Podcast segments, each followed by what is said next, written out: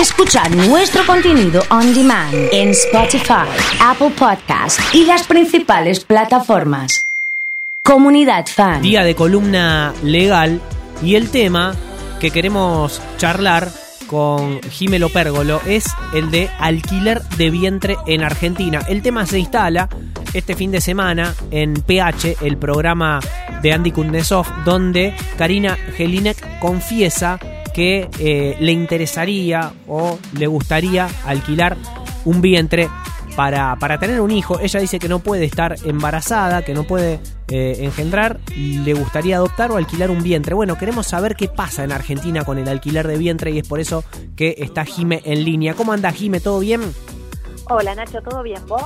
Bien, bien, muy bien. Queremos entender un poco cómo, cuál es el marco legal del alquiler de vientre en nuestro país. Mira, es realmente un tema muy interesante y, e igual de complejo. Yo voy a ir tratando de, abordar los temas más importantes en donde no se entienda, vos andás frenándome y, retomamos para que sea lo más claro posible. Dale. Mira, normativamente vos tenés tres posibilidades para eh, desembarcar en el tema de la subrogación de vientres y es regularlo, prohibirlo o abstenerte.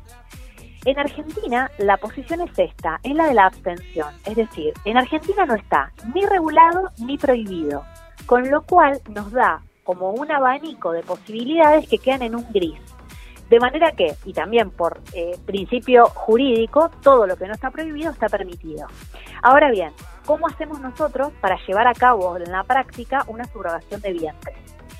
Nosotros particularmente eh, hoy, como te decía, al no estar regulado, la Argentina no lo tiene regulado, no lo tiene prohibido, la única forma en que hoy una persona puede acceder a una subrogación de vientre es pidiendo una autorización judicial. ¿Por qué?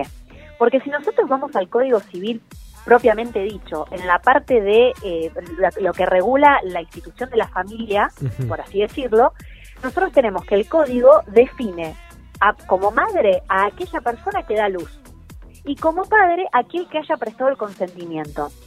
Es decir, que técnicamente para el Código Civil la madre del bebé que nace en una en un eh, contrato de subrogación de vientres sería quien da a luz, pero en realidad nosotros en una subrogación de vientres tenemos una madre y un padre que están, o sea, que son externos a quien gesta y quien lleva el vientre.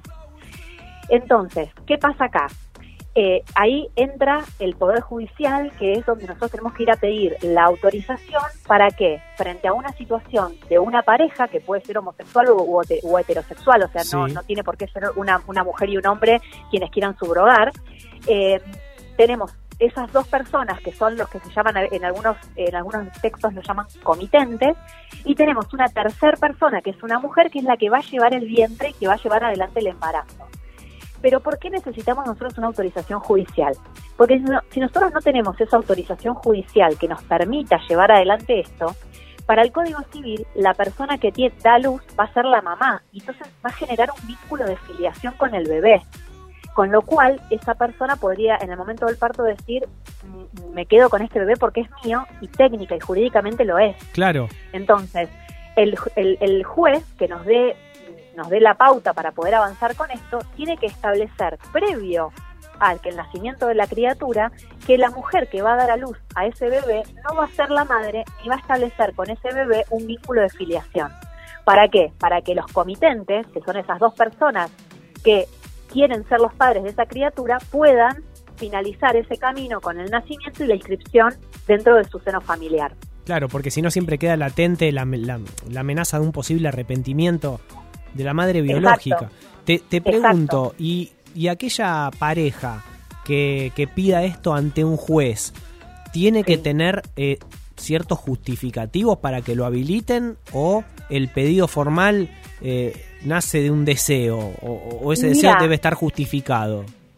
Eh, nosotros justamente por la situación que tenemos a nivel normativo tenemos muchos juicios, o sea, muchos, eh, muchas sentencias en este sentido. Eh, y hay una sentencia del Tribunal de Familia número 7 de acá de Rosario que lo que dice es, frente a la imposibilidad de ser padre, eh, porque, o sea, ya sea por la inexistencia de un útero cuando son dos hombres o por la razón que fuese, hay un derecho fundamental al, habla de la, perdón, habla del, ah, de la libertad personal, de la Sí. igualdad, del- del- de, la libertad. Dice, hay un derecho superior que es este, entonces se tiene que poder viabilizar esa concreción de ese sueño a través de el abrazo de la ley o a través de una sentencia judicial. Claro. Entonces, dice, acá entra la técnica de la fertilización asistida para que geste otra mujer el hijo que será de otra pareja distinta de la gestante. Está clarísimo. Lo, lo explicaste bien. Y te quiero preguntar algo más allá de tu, de tu profesión, si es que tenés la información o no.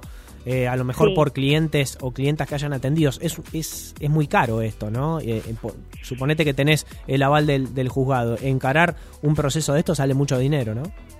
Mira, el proceso judicial en sí mismo no es caro, creo que el proceso más importante lo tenés frente a la prepaga, porque Claro. vos en realidad hoy, por la ley de fertilización asistida, la prepaga está obligado a cubrirte los eh, tratamientos de baja y de alta complejidad. Y entre esos incluye, por eso hago la diferencia, porque acá vos vas a tener una donación de gametos y de embriones, que es un, eh, es un Mm. sistema, o sea, un, eh, un tratamiento de alta complejidad. Pero vos acá tenés dos personas que a lo mejor son las que están afiliadas a la prepaga y la persona que recibe esa fertilización in vitro quizás no está afiliada, porque es la tercera persona que a vos te, te presta la panza, entre comillas. Entonces, la, la, la lucha la tenés frente a eso, que es decir, bueno, ¿quién me paga el tratamiento médico? Que sí son costosísimos y son carísimos, eh, y a veces la prepaga ¿viste? se, se paran ahí y dicen, mira, yo no te cubro porque no tengo a nadie para cubrirte. Obvio, Nosotros obvio. tuvimos el caso de una pareja de dos, de dos hombres eh, y la prepaga, la respuesta era sí, yo te lo puedo cubrir, pero le cubro al afiliado. Y acá ninguno de los dos es el afiliado. Claro. Entonces, bueno, ahí entra el remedio judicial a, a suplir esa falta. Jime, muchas gracias eh, por esta No, comunicación. por favor. te hago una pregunta. Eh, para vos, ¿quiénes son los primos segundos? ¿Los hijos de, de los hermanos de tus padres, de los primos? ¿Quiénes son los primos segundos? A ver si nos podés eh, tratar de aclarar esto. ¿Tenés idea? Eh, gran, eh, gran pregunta, pero para mí los primos segundos Sí. son aquellos que no tienen lazos sanguíneos directos. Da, para, o sea, además te- lo- nos, nos acabás. Nosotros pensamos que teníamos todo medio resuelto y abriste otra puerta. Pensábamos que le íbamos a poder cerrar. Vos sabés que nos, se nos armó un lío hoy con los primos segundos. O sea que vos decís que los primos segundos son los que no tienen un lazo sanguíneo, entonces son primos segundos. Claro, pues yo tengo mi primo, mi, mi primo hermano es el hijo de mi, de mi tío. Sí, está bien. Ahora, el primo segundo puede ser el hijo de una prima de mi mamá.